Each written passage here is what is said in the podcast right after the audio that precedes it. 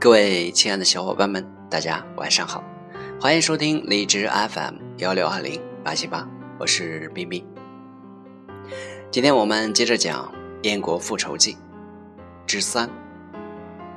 五国联军变成了三国联军，乐毅仍然充当总指挥，不过他十分明智，他知道燕国终究是实力比较弱的，三个国家一起行动。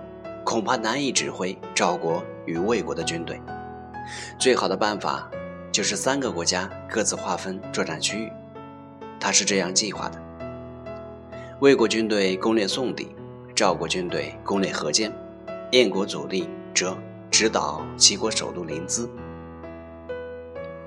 就凭燕国自身的力量，可以攻破临淄？乐毅这个计划令所有人都大吃一惊。部将们更是纷纷反对，连以贤能著称的巨星也反对说：“齐国强大，燕国弱小，我们只是凭借着诸国的力量才能击破齐军。最妥当的办法就是及时夺取齐国的边城，并入燕国的地盘，这才是长久之计。如今按照将军的计划，直捣临淄，势必就要绕过许多城池，而不去进攻。”只是一味的孤军深入，既不能重创齐国的军事力量，自己也不能得到任何的好处，最终只是与齐国结怨更深，日后必定会后悔的。可是巨星怎么知道乐毅的雄心呢？别人都认为不可能的事情，乐毅却认为是可能的。没有一个人相信燕国的军队可以攻下齐国的都城，怎么可能呢？齐国可是天下最强大的国家之一，连秦国都得敬畏他三分呢。但是乐毅并不这样认为。他分析道：“秦闵王以伐宋之功而沾沾自喜，心骄气傲，自以为智慧天下无双，刚愎自用，一意孤行。他废黜贤良，政令暴力，百姓怨恨。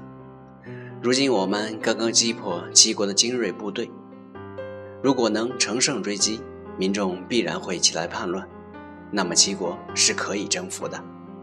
如果我们不乘胜追击，日后齐闵王要是悔悟从前的过失，痛改前非，安抚百姓，那么我们真的就无能为力了。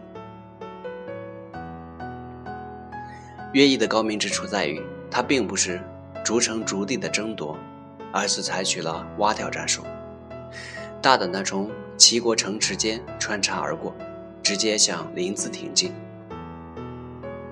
自从战争爆发以来，智慧超群的齐闵王只会瞎指挥，遥控前线指挥官，结果在五国联军的打击下一败涂地。有这么一个喜欢瞎指挥的君王，齐军的将领们也不知道该怎么办。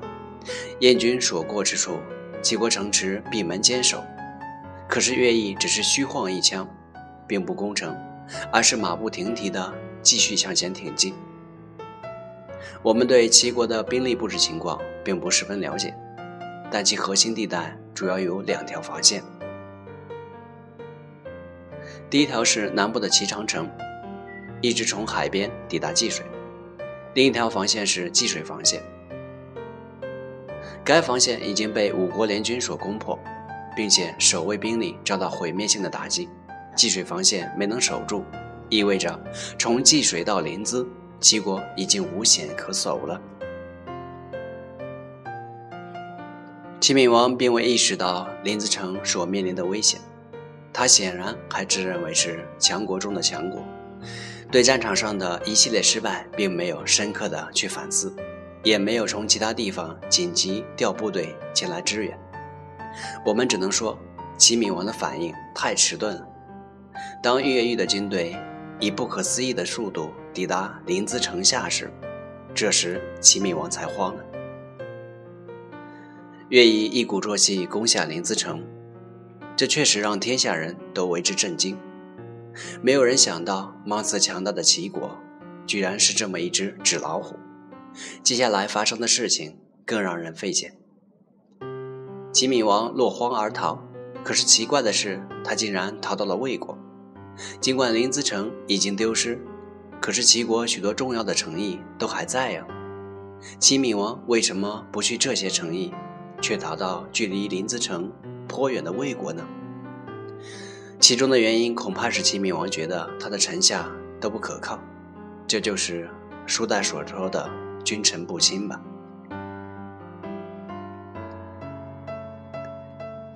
齐闵王逃得太仓促了，以至于临淄城内大量的金银财宝都落入了燕国的手中。愿意把所缴获的一部分财物赏赐给手下的将士，其他则用车子满载。回燕国，攻陷临淄的消息传到燕国以后，燕昭王欣喜若狂。自从他被推上君主宝座，他兢兢业业，如履薄冰，如临深渊，未尝有一日忘掉国恨家仇。他礼贤下士，广揽英才，他是燕国历史上最伟大的君王，也是战国时乃至中国史上少有的明君。正所谓三十年河东，三十年河西。为了这一天，他曾忍辱含垢，委曲求全。可是最后，他一雪前耻了。为了犒赏全军将士，燕昭王亲自动身前往鸡西慰问前线官兵，并且设宴大庆。同时，燕昭王宣布封乐毅为昌国君，并且授权乐毅。继续指挥三军将士征服齐国的其他城邑。我们再来看看齐闵王的结局。齐闵王逃到魏国，魏国只是一个小小的诸侯，长期以来也是对齐国称臣。魏思君倒是对齐闵王毕恭毕敬，毕竟人家是万圣之主。虽然说现在落魄，但是瘦死的骆驼比马大。魏国人像供神一样供着齐闵王。魏思君把自己的王宫腾出来给齐闵王下榻，自己很谦卑的自称为臣。齐闵王生活上的要求，只要能满足的就尽量满足他。按照平常人的话，至少也会有点感恩之心。可是这位高傲过头的君王显然不懂得感恩为何物，他对魏国君臣指手画脚，甚至恶语相向。时间一长，魏四君受不了了，而魏国的大臣们也按捺不住怒火，对齐闵王也就不客气了。齐闵王想不通的是，他自以为盖世的智慧，怎么会沦落到逃亡的地步呢？他问龚玉丹道：“我沦落到今天这个地步，究竟是为什么呢？”龚玉丹在这个时候还不忘了溜须拍马。大王您落到这个地步，乃是因为天下其他的国王都很坏，只有大王您是贤明的，所以其他国王联合起来进攻大王。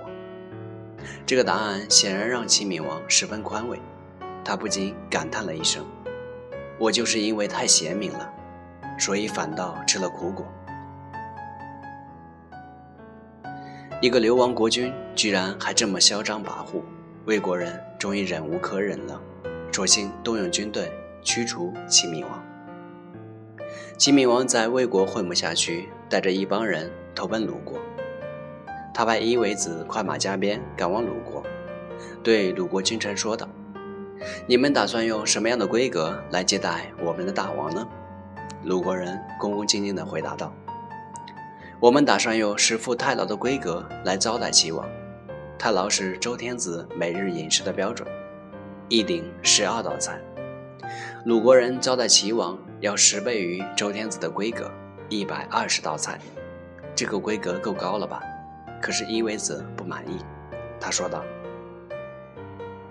我们的大王乃是天子，天子巡视诸侯，诸侯国君就得让出自己的王宫，交出仓库的钥匙，撩起衣服站在堂下伺候天子用餐，等天子。”用餐完毕以后，才能退下去处理自己的朝政。鲁国人一听，这个落魄的君主还摆出天子的架势，得了，你不满意，我还不愿意接待你呢。于是把伊维子轰出去，并且拒绝齐闵王入境。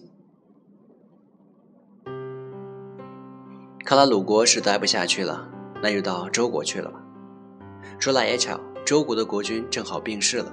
齐闵王打算前往吊唁，这时伊维子又跑去跟周国的太子大臣们说：“天子要来吊唁，你们得把棺材转个方向，因为天子是坐北朝南的。”周国的大臣们一听，这肚子里的气都快炸了，大家纷纷说道：“要是那样的话，我们宁可拿剑自杀得了。”周国也不欢迎齐闵王，看来只能打道回府了。这样，齐闵王一行人又回到了齐国，躲进了居城。在齐闵王逃跑的这段时间里，燕国部队正在蹂躏着齐国大地。偌大一个齐国，没有一个统一的抵抗阵线，各个城池各自为战，很容易就被各个击破。齐闵王总算认清了形势，在过度膨胀之后，他的自信心像气球一样爆了，开始变得意志消沉。他举目四望，内心茫然。此时的他已经不相信仅凭自己的力量能扭转败局了。那么，齐国的出路在哪里呢？那就只能依靠别人的力量。在战国七雄中有五雄参与了伐齐之战。当然，齐闵王不能依靠这五个国家，只有一个国家没有参与伐齐之战，这就是楚国。是不是楚国对齐国抱有好感呢？当然不是。齐国灭宋以后，楚国的淮北之地由于狭长而深入到了齐宋，孤立无援，也就落入了齐国人的手里。楚国没有参加伐齐之战，只能理解为楚顷襄王想在齐国最为窘迫的时候再插上致命的一刀。当乐毅横扫齐国时，楚晋襄王。乘机出兵夺取淮北之地，淮北之地与齐国的南部相接壤。齐闵王想打跑燕国部队，最直截了当的办法就是借用这支楚国部队打败乐毅。楚国大将闹齿率一支军队北进，以救援齐国为名越过边境。齐闵王如同抓住了一根救命稻草，迫不及待地任命闹齿为齐国的宰相。可是楚国人何曾想为齐国人卖命呢？楚国军队进驻齐国以后，也不曾与燕军交锋，而是按兵不动。闹齿暗地里与乐毅秘密联系，商讨由楚燕两国共同瓜分齐国。在楚燕两国达成密约之后，闹齿突然发难，把齐闵王抓了起来。这时，齐闵王总算知道什么叫引狼入室了。闹齿背后搞见不得人的阴谋，可是斥责齐闵王时，却摆出了一副正气凛然的模样。他厉声问道：“在千城与博城之间数百里之地，突然天降血雨，沾湿衣服，这件事情你知道吗？”齐闵王诺诺地答道：“我知道。”道士又问。在银博之间，土地突然裂开，地下泉水涌出，这件事儿你知道吗？齐闵王又答道：“我知道。”闹齿又问：“齐国王宫曾发生怪事儿，明明听到有人在哭泣，可是却找不到人影，一离开又听到哭声，这件事情你知道吗？”齐闵王还是回答：“知道。”闹齿喝道：“天降血雨！”只是上天的警告，土地裂开，只是大地的警告。宫中有人哭泣，这是人的警告。天地人都发出了警告，可是你却不知悔改。像你这样的人，怎能不杀？说罢，闹齿下令将齐闵王处死。